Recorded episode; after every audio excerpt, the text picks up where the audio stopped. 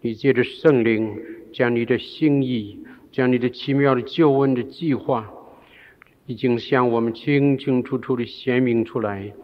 不但过去的，连将来你要做的，也向我们显明了。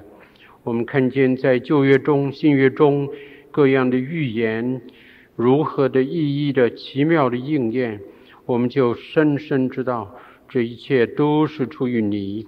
主，我们在你的里面，真是有许多的保证。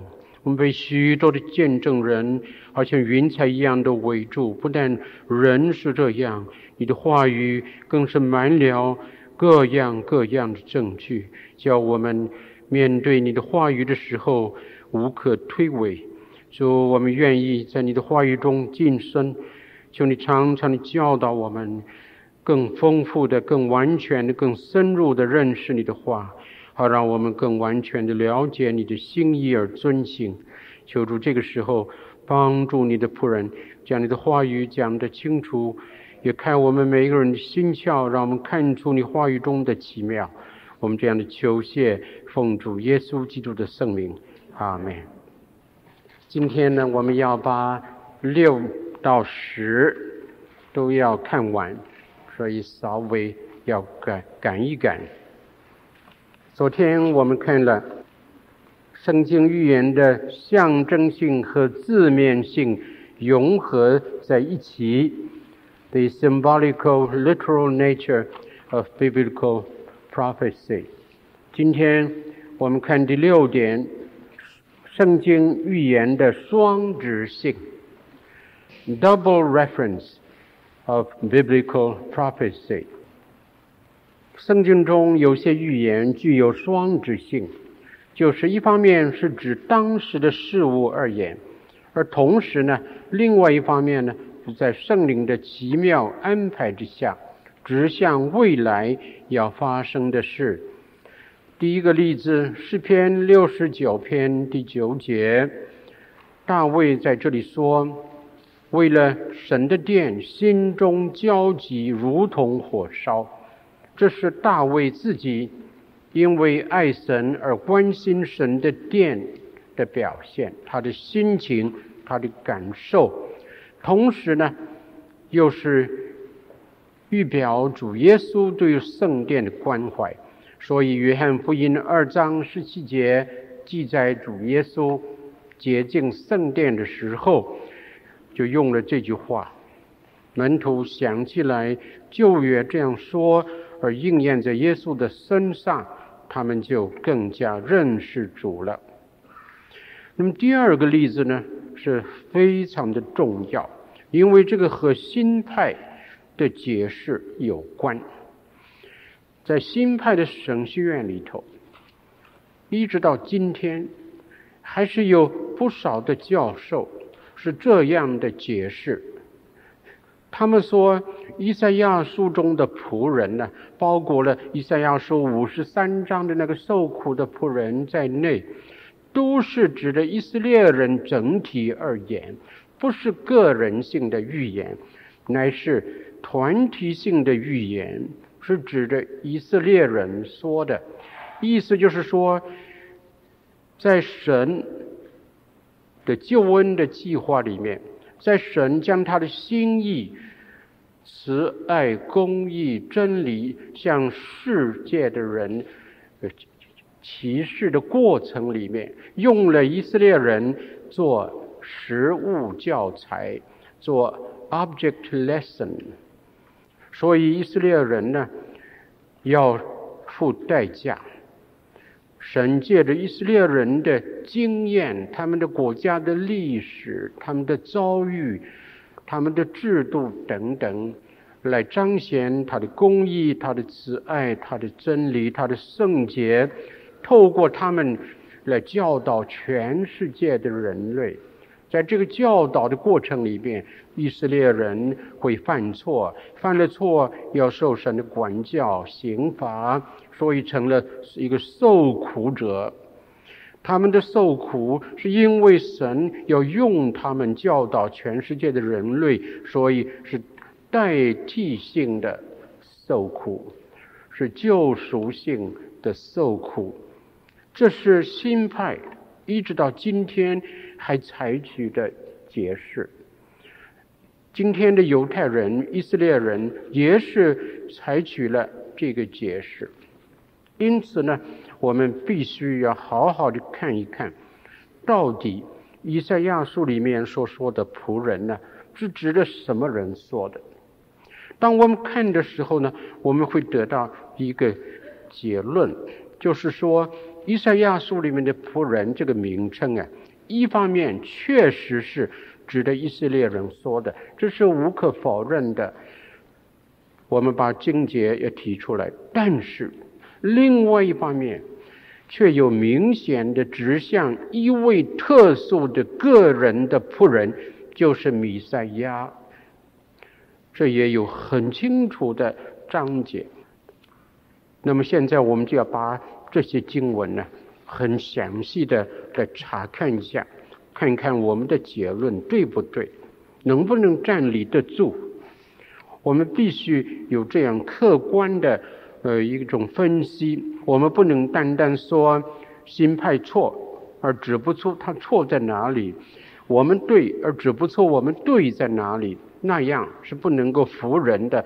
我们自己有一天也会面对这个问题，结果呢，自己的信心也动摇起来了。因此，我们查经的时候要很小心，要很注意，要分析得很透彻，这样我们所站的那个信仰的基础就会稳定。以后呢，无论遇见什么学说，都不会摇动我们。我自己很感谢主，经过了新派神学院的学习，我起初不晓得为什么神带领我到那个神学院去，是在呃这个 Edinburgh 大学的神学院里面。但是我今天回头看，神有他的美意，让我经过了。那种的训练以后，就认识了心态是怎么讲、怎么想，他们的立论、他们的立场是如何，为什么不对，为什么不合圣经，使我能够有进一步的认识，也可以帮助我自己和帮助面对同样问题的弟兄姊妹，在神学院的教育上，别有一个。很大的帮助，因为今天每一个读神学院的学生，他们读的书是开放的，他们必然会读到新派的书。如果他们一读信仰就改变了，那我们的信仰就有问题了，是吧？一读书好像是 enlightened，那么这样就改变了信仰，就表示我们的这个 position 有问题了。所以我们必须开放的读，但是了解为什么。他们是不合圣经的，是有错误的，是我们不屈的一种信仰的立场。好，我现在要看第一方面，就是以赛亚书里面的仆人这两个字，确实是指的以色列人说的。我们看四十三章，以赛亚书第四十三章第十节。耶和华说：“你们是我的见证，我所拣选的仆人。既是这样，便可以知道且信服我，又明白我就是耶和华。在我以前没有真神，在我以后也必没有。”这里提到以色列人是神所拣选的仆人，做他的见证，向全世界来见证耶和华神。再看四十四章第一节，四十四章第一节。我的仆人雅各，我是拣选的以色列啊！现在你当听，这里很清楚的说，耶和华的仆人是雅各，代表整个的以色列人。雅各常常代表整个的以色列人。再看四十九章第三节，四十九章第三节，对我说：“你是我的仆人以色列，我必因你得荣耀。”那么这个仆人这个名称一路下去，一路下去都是用仆人、仆人、耶和华的仆人、耶和华的仆人，一直的下去。所以呢，根据这种看法呢，就整个的以赛亚书里面的仆人的名称都是同样的意义。但是这样的解释正确吗？不正确，因为我们在这些另外的章节里头，我们很清楚地看见了。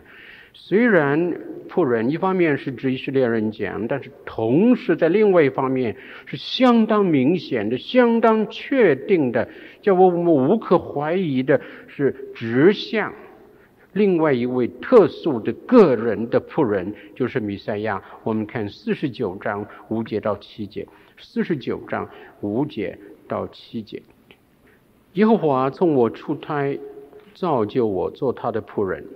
要使雅各归向他，使以色列到他那里聚集。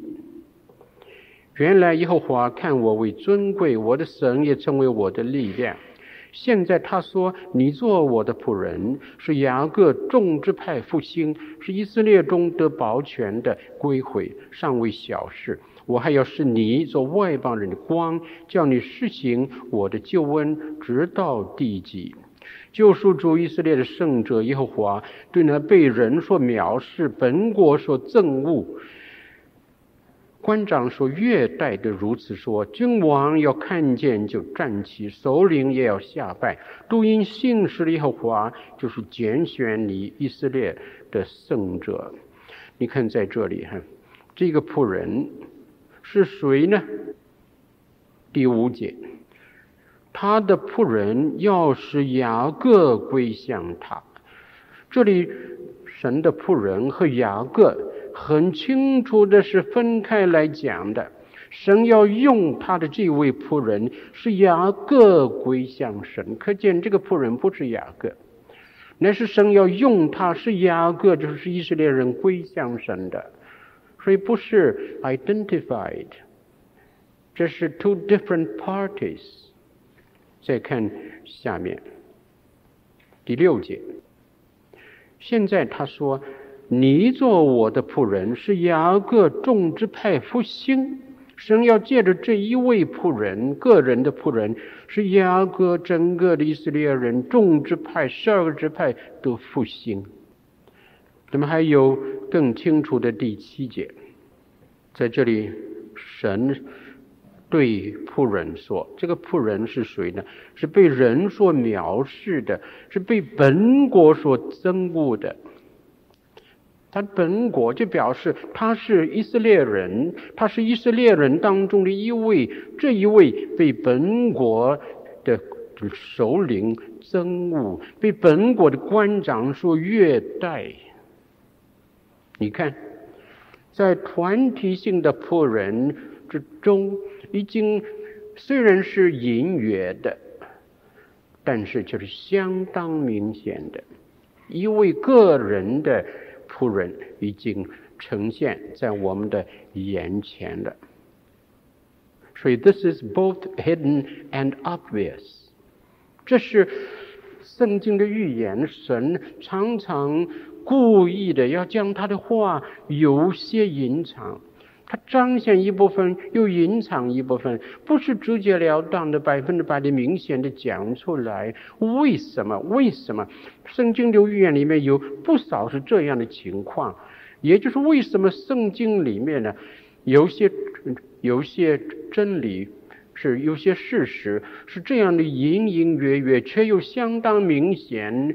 对于信心的眼睛就非常的明显。所以神他的用意就是说，人需要信心，他的奥秘是向信的人显明，他的作为是向信的人显明，他的大能是向信的人显明。这其中需要有信，需要有信。如果什么都是百分百的明显的，那就不需要信心了。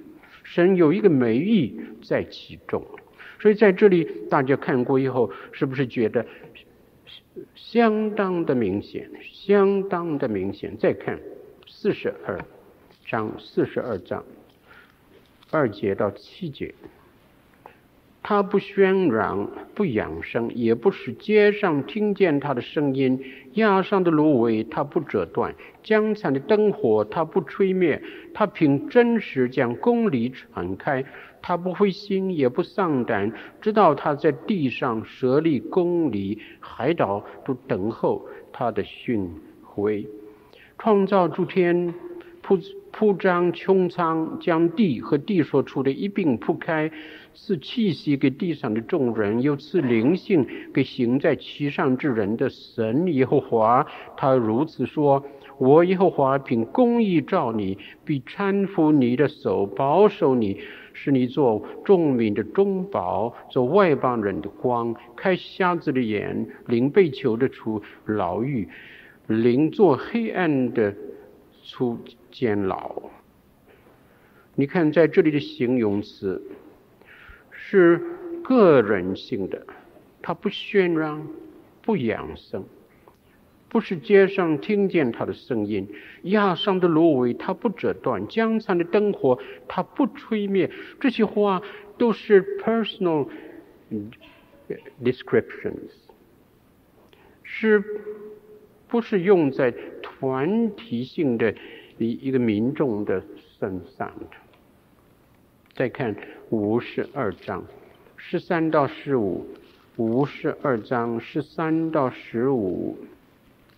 我的仆人行事必有智慧，必被高举上升，且成为至高。许多人因他惊奇，他的面貌比别人憔悴，他的形容比世人枯槁。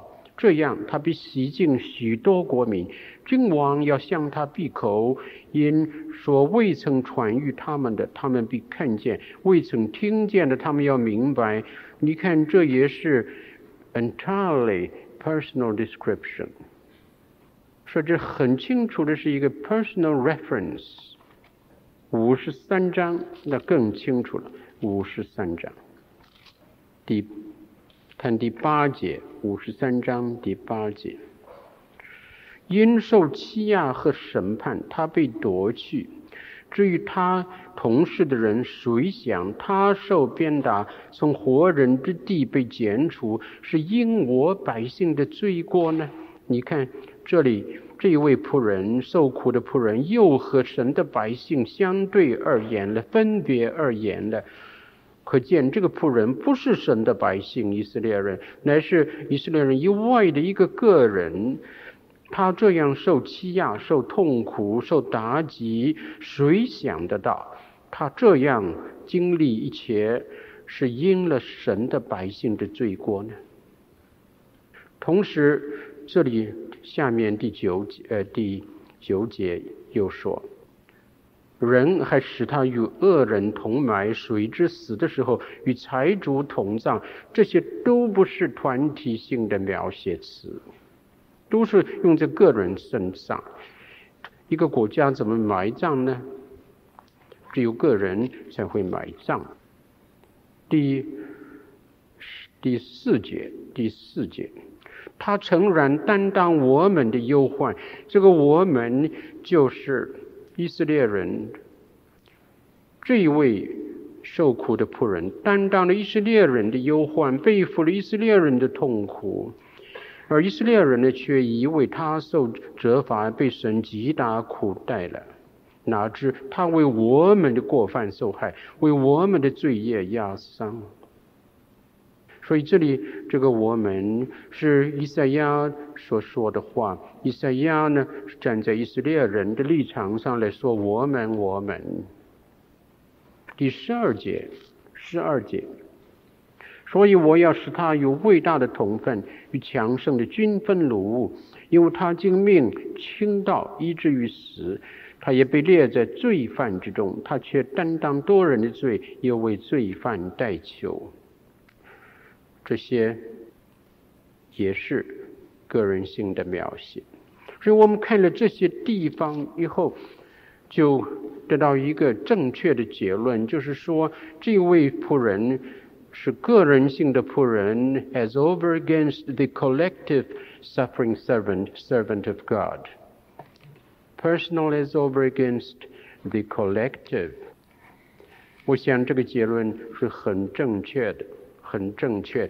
就是说，神在很奇妙的安排之中，以色列人的角色和以主耶稣的角色担任的职分有相似的地方。 但是主耶稣基督是神为人类所预备的那个个人的救主，而以色列人呢，不过是担任了一个一个预备者的身份。神拣选的以色列人，确实是要借着他们彰显神的旨意，透过他们来教人类一些功课。这个这个理论是不错的，但是我们不能因为这个理论而将主耶稣的这个最奇妙的预言抹杀了、否定了，那是错误的。好，那么现在我们就来到另外一个例子。是以赛亚书十四章十二节到十五节，一方面指的巴比伦王说的，同时也是暗指撒旦。我想这是很多的圣经的学者所同意的，也是相当明显。所谓明显呢，也是一种隐约的明显。我们再看十四章十二节到十五节。明亮之星，早晨之子啊，你何竟从天坠落？你这功败列国的，何竟被砍倒在地上？你心里曾说：我要升到天上，我要高举我的宝座在神众星以上，我要坐在聚会的山上，在北方的极处，我要升到高云之上，我要与至高者同等。然而，你必坠落阴间，到坑中极深之处。凡看见你的，都要定睛看你，留意看你说，是大地颤抖，是列国震动，是世界如同荒野，是城邑倾覆，不释放被掳的人归家，是这个人吗？那么在这里，对于巴比伦王的形容词，很清很显然的是超出了那个自然的范围了。而进入了一种超然的范围，所以它有另外的说指。There is a hidden indication, a subtle indication to Satan, the fall of Satan。在以西结书二十八章十一节到十一节，也同样的有这个意味，而且更加明显。因此呢，我们得到这个结论说，圣经的预言有它的双指性，有当时的。有将来的，现在看第七，多面性，the manifold nature of Bible prophecy。圣经中有些预言具有多方面的意义，例如，在这里有一个问题是，啊，新派认为圣经错误的 quotation，a wrong reference in the New Testament。我们看马太福音二章十五节，马太福音二章十五节，住在那里，直到希律死了。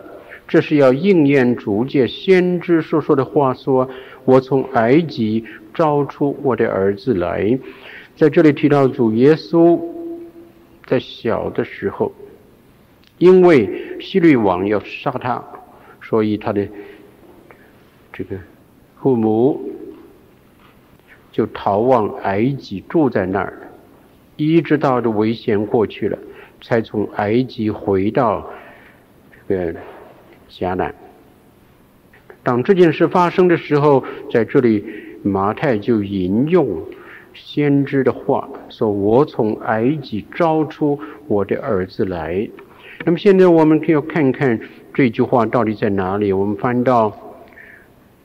在旧约何西阿书十一章第一节，何西阿书第十一章第一节，以色列年幼的时候，我爱他，就从埃及招出我的儿子来。从埃及招出我的儿子来，是指着什么说的？那个原来是什么意思？What is the original reference here? 很清楚的是指着以色列人说的，以色列人是神的儿子。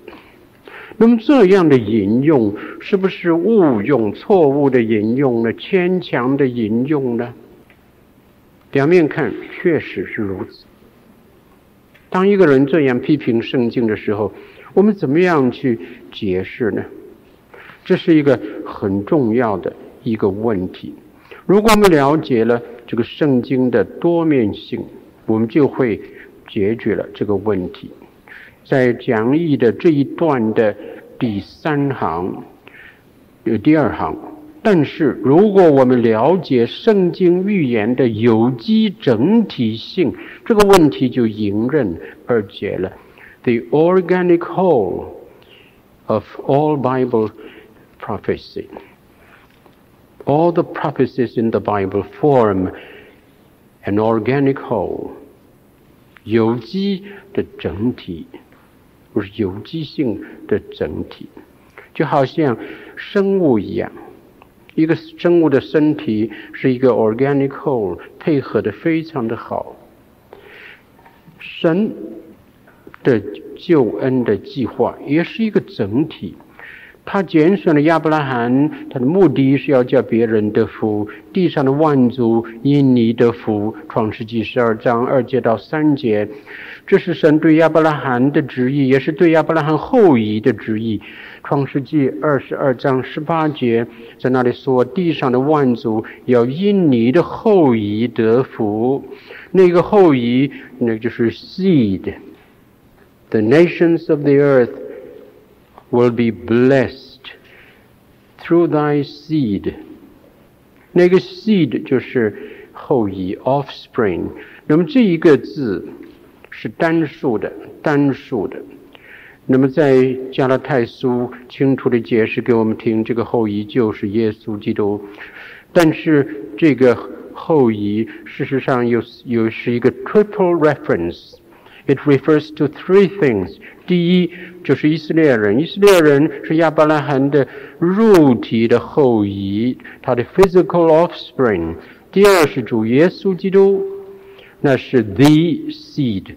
是那个特指的那个最重要的那个后裔，那后裔 the seed，所以这算是一个最特别的一个 specific reference to Jesus Christ，这是很明显的。但是呢，还有第三者，那就是基督徒。基督徒是亚伯拉罕属灵的后裔，正如加拉太书三章七节八节所说的。加拉太书三章七节八节那里说：“凡以信为本的人，都是亚伯拉罕的子孙；凡是以信心为基础的人。”都是亚伯拉罕的子孙，是亚伯拉罕属灵的子孙。所以这个后裔呢，事实上有三重的所指，a triple reference：以色列人、基督、基督徒。那么这四者，这包括了亚伯拉罕在内，这四的 these four parties 在一起，就形成了神的那一个。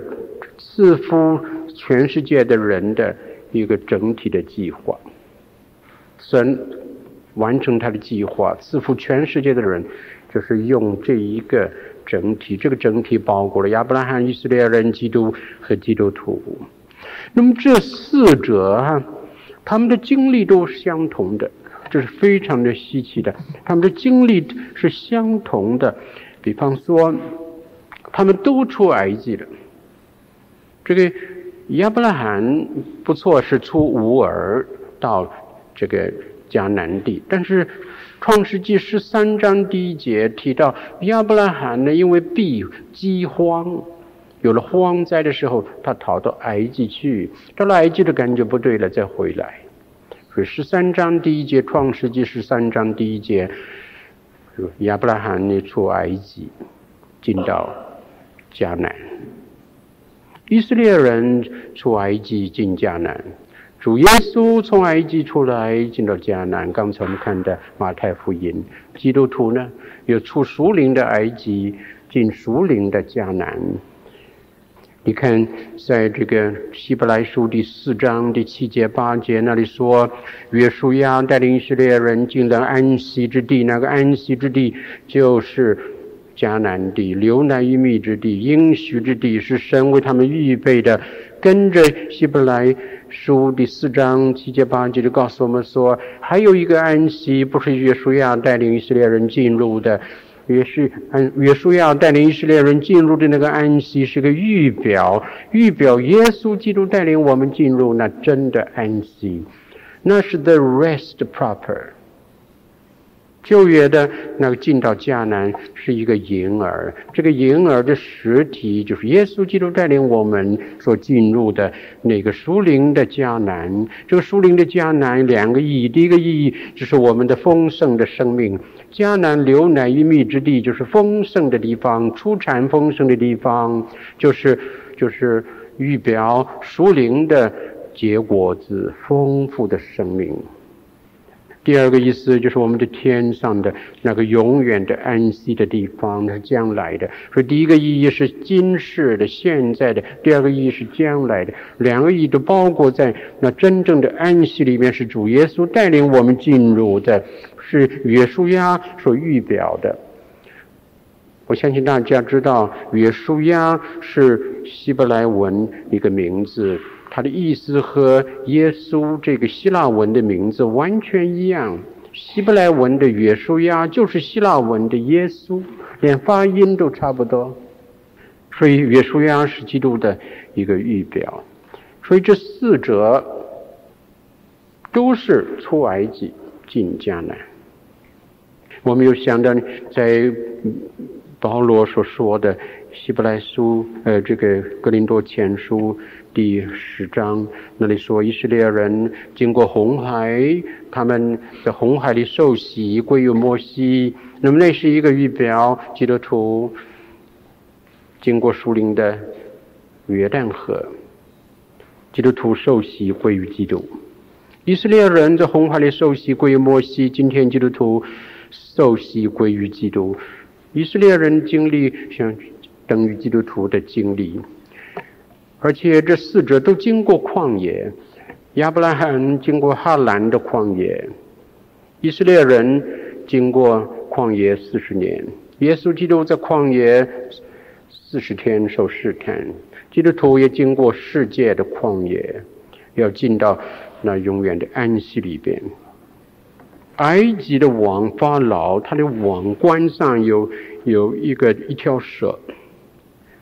那个蛇的形象就是他的王冠，那个蛇代表尼罗河神，The God of River Nile，在他的头上做他的一个皇冠，而那个蛇真是让我们很自然的想到撒旦，所以法老是一个预表，是撒旦的一个预表。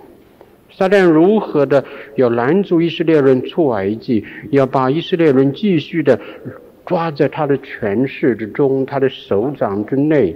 照样，撒旦今天有拦阻任何的人要离开他的权势，进到耶稣基督救恩里面。在启示录里面也提到，这个用埃及、用巴比伦来代表撒旦的权势，所以和旧约的这个名称是一样的。大家来看看启示录，启示录第十章第八节，启示录第十章第第八章第十节。啊，对不起，就看第十章，啊，第十，第十一章第八节，十一章第八节，他们的尸首就倒在大城里的街上。这城按着灵意叫索多玛，又叫埃及，就是他们的主定十字架之处。那么，请问主在哪里定十字架？是在埃及定十字架吗？是在索多玛定十字架吗？绝对不是，所以这里说的说到说到马和埃及是属灵的意思，这是个属灵的埃及，所以启示录还是用旧约的称呼来加给他一个属灵的意义。所以今天在世界里面，世界的王，世界的王控制人，也就是在苏林的埃及里面，这个世界的王撒旦。他要尽他所能，要把人控制在他的权势之下，把他们留在苏林的埃及里面。而这个苏林的埃及，有三个名称，一个是说的马，一个是埃及，还有个名称叫巴比伦。十八章第一节用巴比伦来称呼那些与神为敌的权势的总和。巴比伦就是个总和的名称，与神为敌的一切的事物的总和，就是巴比伦大城。Babylon the Great，这在人的眼中看，它实在是 great，但是。他要倾倒了，所以十八章的信息就是巴比伦倾倒了，倾倒了，倾倒了。哀哉，哀哉，这个哀哉，这这两个字用了六次。哀哉，哀哉，哀哉，哀哉，哀哉，哀哉，这是感谢神。相对的，在十九章，七十六十九章就出现了哈利路亚，哈利路亚，哈利路亚，哈利路亚，一连四次哈利路亚。刚好相反，哀哉，哈利路亚。哀哉，哈利路亚！哀哉，就是从巴比伦大城出来的。哈利路亚，就是从天上得救的群众是发出来的欢呼的声音。所以这些相同的经历都不是偶然的。以色列人经过了约旦河，主耶稣在约旦河里受洗；我们经过了约旦河所代表的那一个向自己死，然后进入丰盛的生命里面结果子的地方。以色列人经过约旦河，基督经过约旦河，基督徒经过属灵的约旦河，这些都是相同的经历。所以很明显的，在神的心目中，这四者，these four parties。他们是 form one organic whole, as referred to, as related to God's way of salvation, God's plan of salvation. 现在看第八，多次性。呃，我要最后留一点时间，大家发问啊，讨论一下。我相信大家心目中可能已经积积攒了不少的问题了。那么等等，我们最后大家可以分享一下，可以。可以讨论一下啊。第八，多次性，the multiple fulfillment of biblical prophecy，圣经中的一些预言有一次以上的应验。这个例子也是很重要。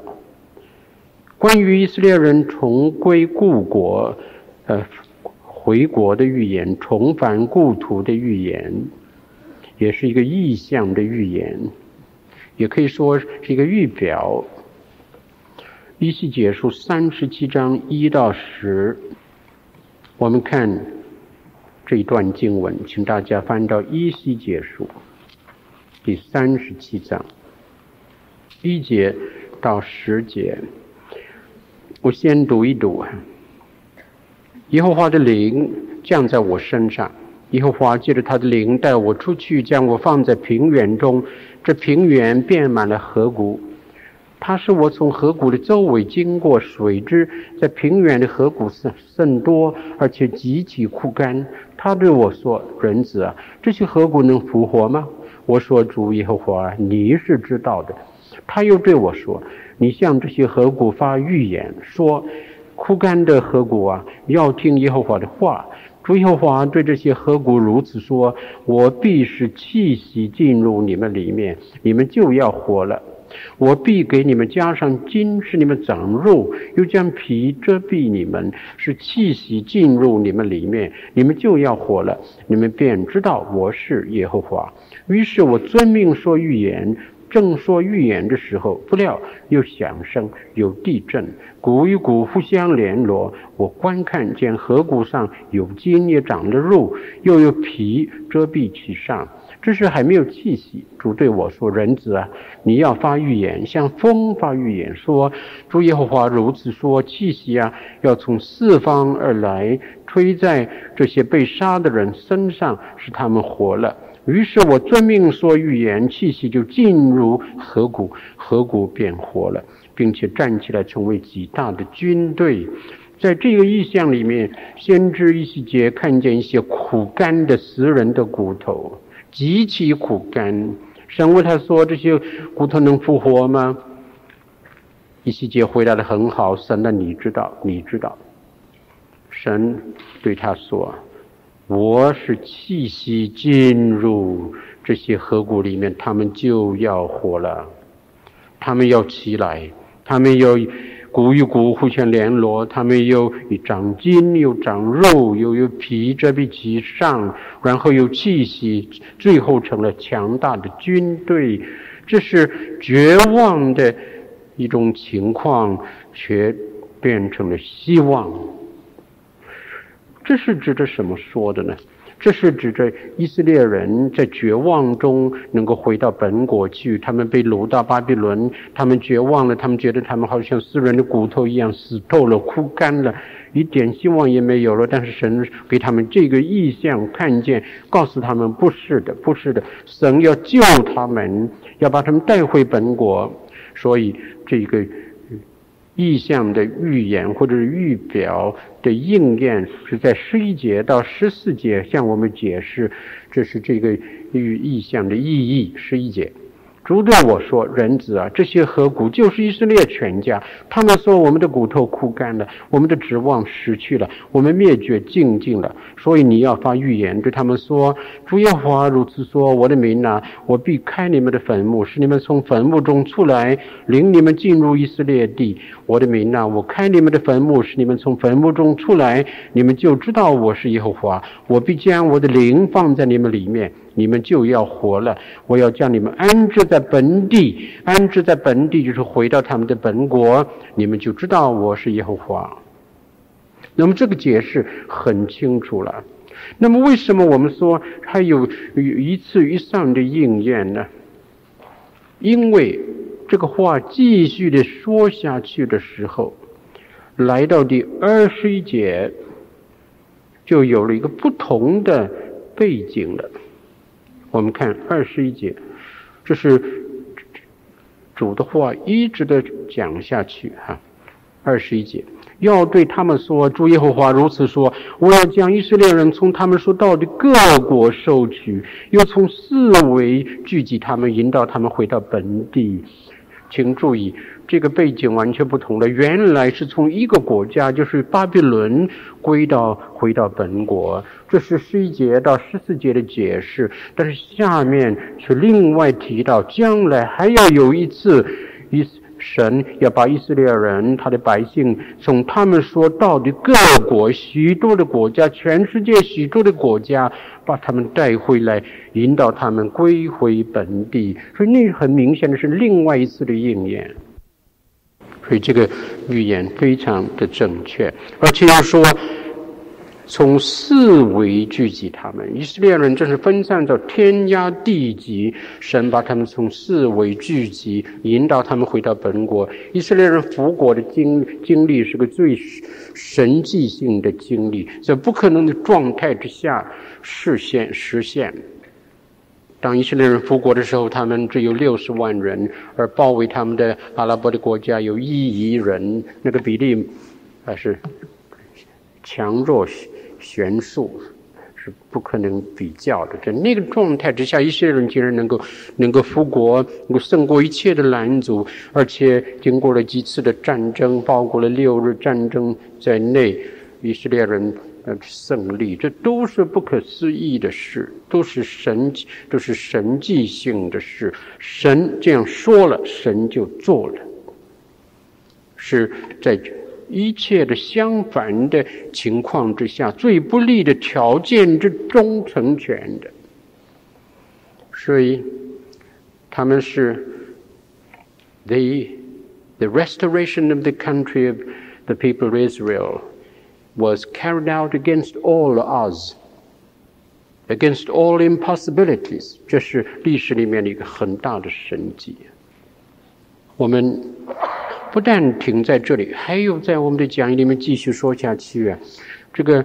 五旬节圣灵降临的那个情况啊，里面用的字句，当时发生的情形，很明显的和一系解说这个意象有密切的关系。我们来把两处的地方对比一下。我们翻到，我们把这个经文留在手中，不要合起来。再翻到《使徒行传》第二章五旬节圣灵降临的记载，我们来做一个对比较看看哈。《使徒行传》二章二节。忽然从天上有响声下来，天上来的响声。那么对照三十以西解书三十七章第七节，于是我遵命说预言，正说预言的时候，不料有响声，有响声发生。那么再看呢，《使徒行传》二章二节，好像一阵大风吹过，充满了他们所做的屋子，有风。一西结书三十七章第九节。在这里，主对我说：“人子啊，你要发预言，像风发预言，说主耶主耶华如此说：气息呀、要从四方，原文作风而来。那么在这里呢，我们看见风、气息、灵，有这三个字在以西结书三十七章里面出现：灵、风、气息。”这三个字在希伯来文的原文是一个字，相同的，可以说一字三用。风就是气息，气息就是风。这个风吹来的时候，就代表气息来了。所以神说：“一世界，你像风发预言，一像风发预言的气息就来了。”所以气息啊，从四方来，就是风啊，从四方吹来。这个风就是代表气息，所以这一个风就是 the breath of life。所以当时圣灵降临的时候，一阵大风，那就是 a strong wind indicating a strong breath of life。那个强力的、强有力的生命的气息，a strong breath of life。As symbolized by the word wind here。当时呢，这些原来怕的、软弱的基督徒，圣灵一降临，这个风一吹过，他们得到强有力的气息，以后得到强有力的生命，他们站起来成了军队，一点都不错。他们起来成了极大的军队。所以我们看见这个相当明显的连接的时候，我们就。很自然的、很合理的，可以说，以西结书三十七章这个意象的预言或者说预表，事实上有一次以上的应验，有三次的应验。这是 the multiple fulfillment of Bible prophecy。我们再举个例子，就是圣经里面提到弥赛亚要来。弥赛亚来有几次来？第一次来，第二次来。在旧约里面没有提两次，说第一次来，第二次来，从来没有这个字眼。第一、第二次来没有没有，这是讲弥赛亚要来，但是这个预言就两次应验。第一次来，第二次来，两次的应验。国度的开始也是这样，我们看看国度的开始的预言也有几部的应验。第一部，马太福音十六章二十八节。我们看马太福音十六章二十八节，我实在告诉你们，站在这里的，有人在没有尝死味以前，必看见人子降临在他的国里。这是主耶稣的话。他说：“你们这些站在我面前的人当中，有人还没有死，就看见了人子降临在他的国里面的。”那就是国度开始了，人子就是就是国度的王，国度的王降临在他的国里面，就是国权的开始，国度的开始。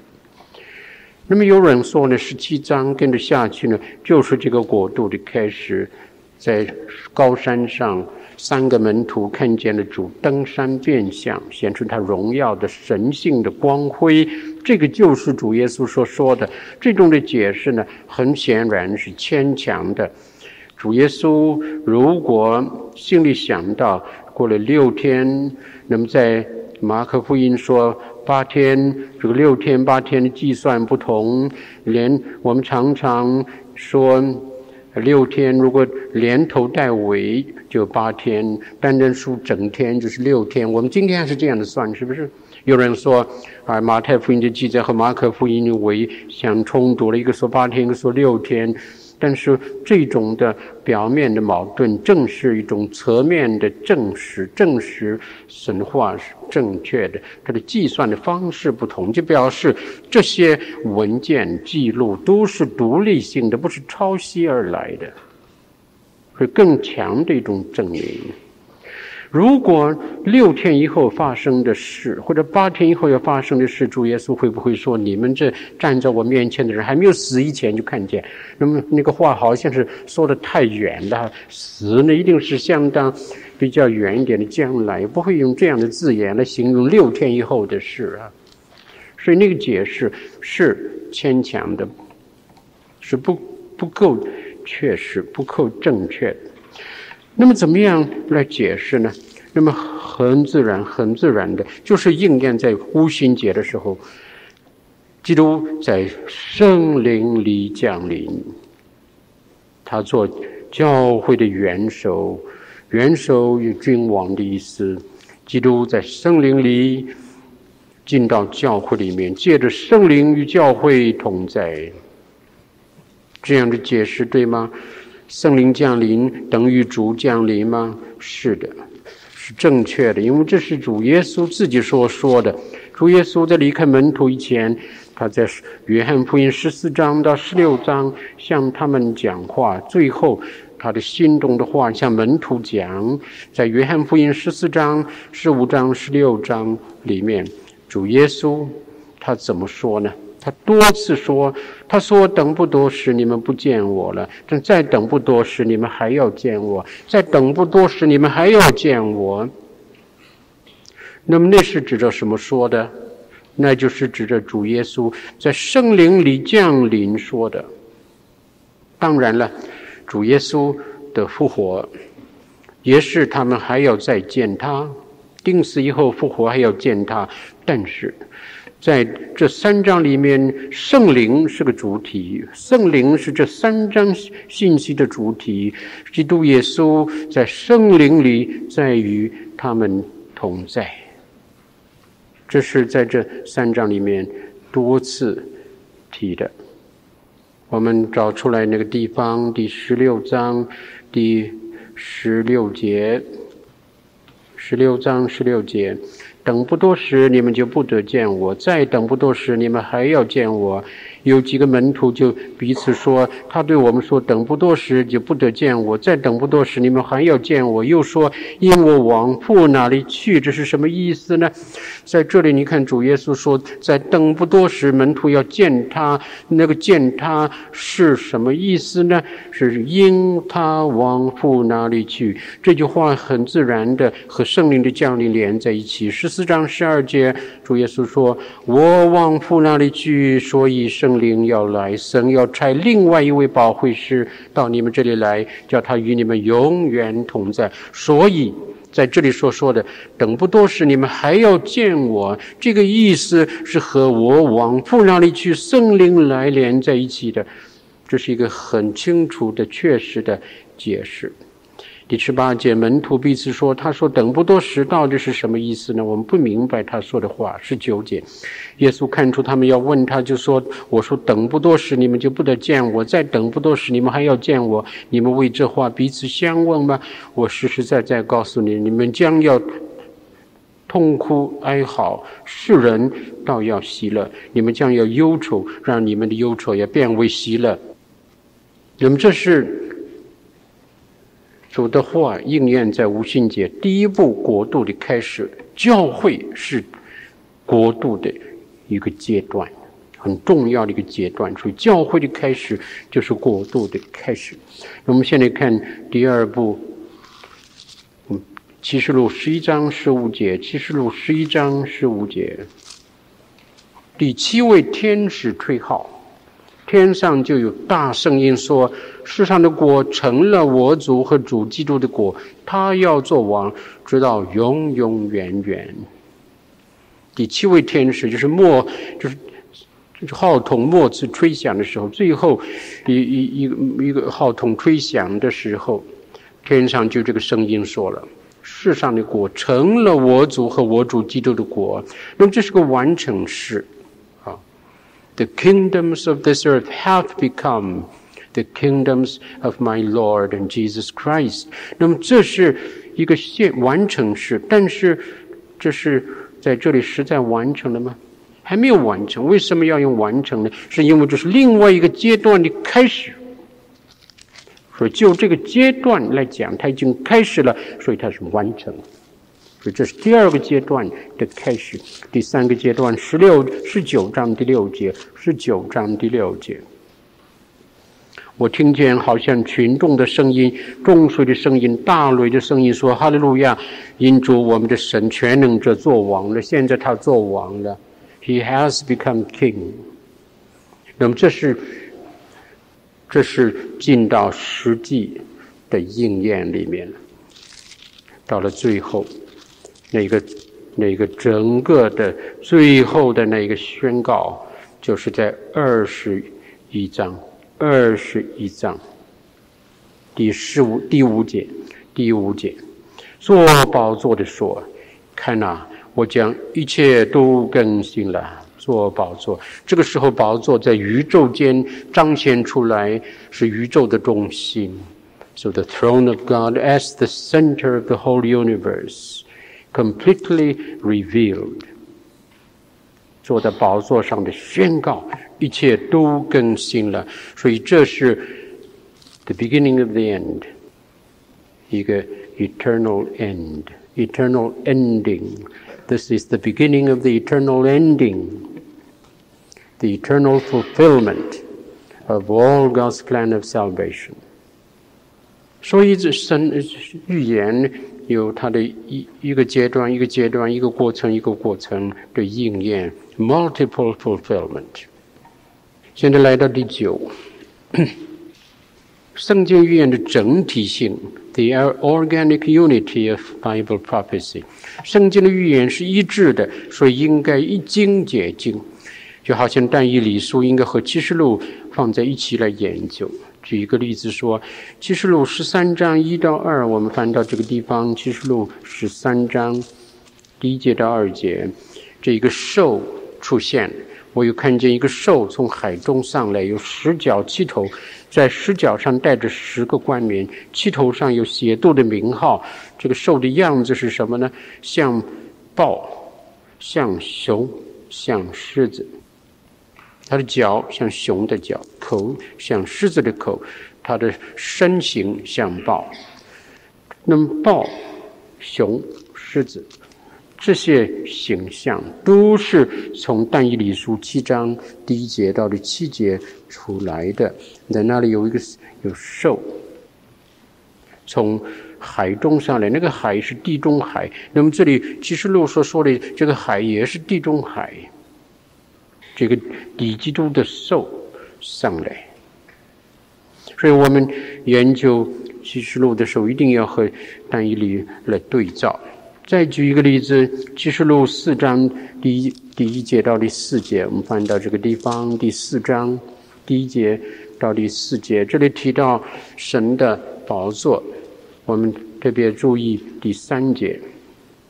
第三节，看到坐着的，好像碧玉和红宝石，又有红围着宝座，好像绿宝石。那么现在，如果我们读到这里要解释的话，你怎么解释呢？啊，神像碧玉，你怎么解释？你说好，碧玉代表圣洁，所以神是圣洁的。那坐在宝座上的，好像碧玉，就是用这个 jasper 来形容神的圣洁。好，我们这节可以解释了。不必参考什么，因为我们是在心中已经参考了。因为在启示录里面提到新耶路撒冷像碧玉、碧玉、碧玉三次出现碧玉，而碧玉在旧约、新约都有出现，是圣洁的意思。我们的心目中已经有了这个解释了，我们不必参考了。但是下面又像红宝石，那么请问你怎么解释？神像红宝石，这个红你怎么解释？你自己想想看，你怎么解释？大家提提意见，红是什么意思？如果要你解释这一这一节，你怎么解释？啊，血的颜色，the color of blood，是，那么这是血代表神的爱，所以那是代表神的爱，对不对？好，那么这是一个提议了，还有没有别的意思？红宝石是什么？红。那么当你这样解释的时候，你心里觉得有把握吗？那没有把握。嗯没有把握的解释有问题，对不对？那么这个红是怎么样？那么下面，那我们就要再对照，要对照圣经本身的解释，我们立刻就有把握了。我们翻到《以西结书》第一章，《以西结书》第一章末了一段，这里有神的意象，第二十六节开始。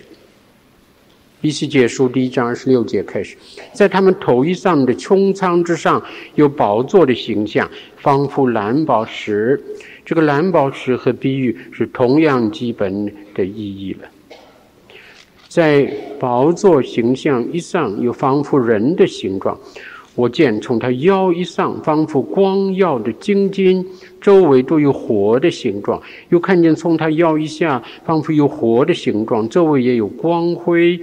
在这里提到二十八节，下雨的日子，云中红的形状怎么样？周围光辉的形状也是怎样？这就是耶和华荣耀的形象。那么这里所说的耶和华的形象，有周围的光辉是火的光辉，火的光辉。火是什么颜色？是红色。大体上讲是红色，所以呢，我们看了一些解说的这一个意象之后，我们很自然的得到一个结论：说启示录第四章第三节形容神像红宝石的红是火的意思，宝石是光辉的意思，是火的光辉，宝石闪闪发光。那么这样解释的时候，就是一经解经，就是正确的。那么我顺便提一提，一西节见到的神的这个形象，这里很明显的说呢，分了两部分，二十七节，神的腰以上和腰以下，这个两部分的情况不同。我们看看腰以上是怎么样哈？这个里面有精金的光。它周围呢有火的光，这是腰以上的情况，当中是金光，周围是火光。腰以下呢，这个里面当中是火光，周围呢是红的光，天上的红，the the light of of a rainbow，啊，是天上的红的。那个光，所以不同。上面当中是金光，外面是火光；下面里面是火光，外面是红光。那么这个分别，我相信相当的意义相当的清楚哈。在神他的彰显有两个不同的方式。第一个方式呢是。里面是金光，金是神性，是它的本性，the intrinsic nature of God shines through。所以这个光呢，是神的本性的神性的那个光辉在里面。外面的火光，火光呢是它的公义审判的光，火有公义审判的意思。这是一个表现的方式。外面显出来，我们看看见神，就看见了公义的光、审判的光。这是神彰显他自己的第一个方式。第二个方式呢，就是腰以下的那个方式，里面是火的光，是它的公义的光；外面呢是红，是它的慈爱的光。是第二个方式。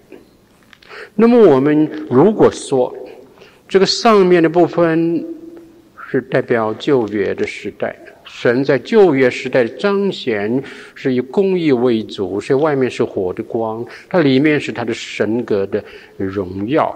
到了新约的时代，用它的腰以下的这个这一部分来代表，里面是公义，它的公义永不永不改变，它的外面所彰显出来最明显的、最显著的特点是它的爱，用红。来代表，如果我们这样讲的话，对不对？对不对？我相信基本上是对的。不过呢，我们就做了一件事，一个太大的限制，就是说旧约一定是讲是公义为主，新约一定是慈爱为主。事实上，在旧约里面多次显了神的爱，在新约里面多次显了神的公义。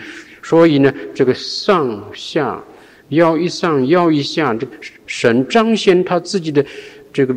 这个他自己的不同的方式，是一个活泼的方式。在旧约里面有这两个方式，在新约里面有这两个方式。我们不必很严格的，不是有一个呃 rigid division，rigid division 是不需要的。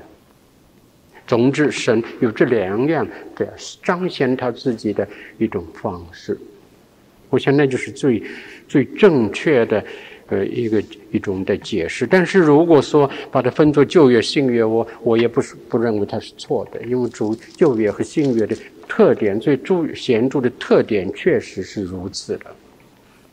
最后第十，基督中心性，the Christ-centeredness of Bible prophecy，圣经的预言预表是婴儿或者指标，它的实体呢是基督，所以 shadow。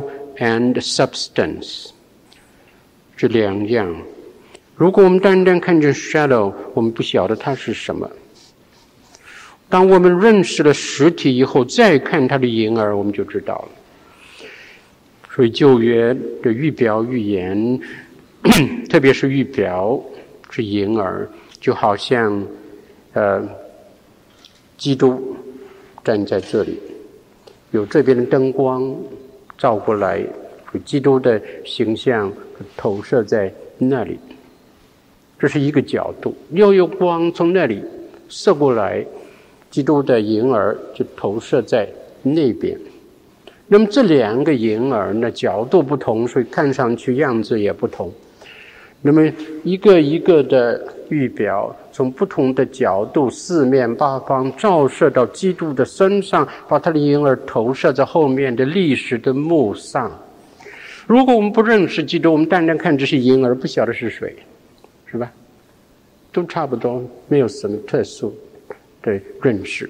但是，如果我们认识了基督了，再看这些婴儿，我们就晓得这是基督的婴儿了。好像你认识了一个人，再看他的车影的投影的话，他的车面的投影，你一看啊，这是某某人，你知道是他了，因为你认识了他了。我们看旧约的预。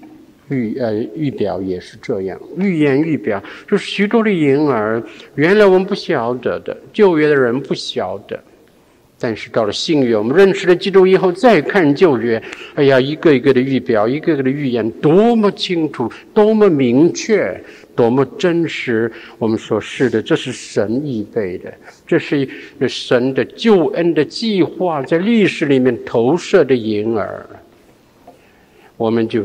得到神的印证，我们的信心就能够加强。所以整个的旧约是为基督做见证，是 Christ-centeredness。我们看主自己的话来证实这件事，《路加福音》第二十四章四十四节，《路加福音》二十四章四十四节。耶稣对他们说：“这就是我从前与你们同在之时所告诉你们的话。说摩西的律法、先知的书和诗篇上所记的，凡指着我的话，都必须应验。”于是耶稣开他们的心窍，使他们能明白圣经。又对他们说：“照经上所写的，基督必须受害，第三日从死里复活，并且人要奉他的名传悔改赦罪的道，从耶路撒冷直到万邦。你们就是这些事的见证。”主耶稣这里把旧约分作三部分，就是律法。先知诗篇，旧约事实上总的划分就是这三部分：律法、摩西五经、先知大小先知书、诗篇代表其他的书卷、诗体书。所以这是旧约的一个大致上的划分，包括了全部的旧约。意思就是说，旧约所说的话都是指的基督应验在基督的身上，这是主基督自己的解释。这许多的婴儿都像一个一个的箭头指向耶稣基督。好，我们已经刚到了时间了，我们就停止在这个地方。现在我们做一个结束的祷告。天父，我们再一次为了你确定的话语感谢你。你要告诉我们说，圣经的预言是不可以随私意解释的，说我们不能按照自己的意思，也不能按照一处的一经文来解释。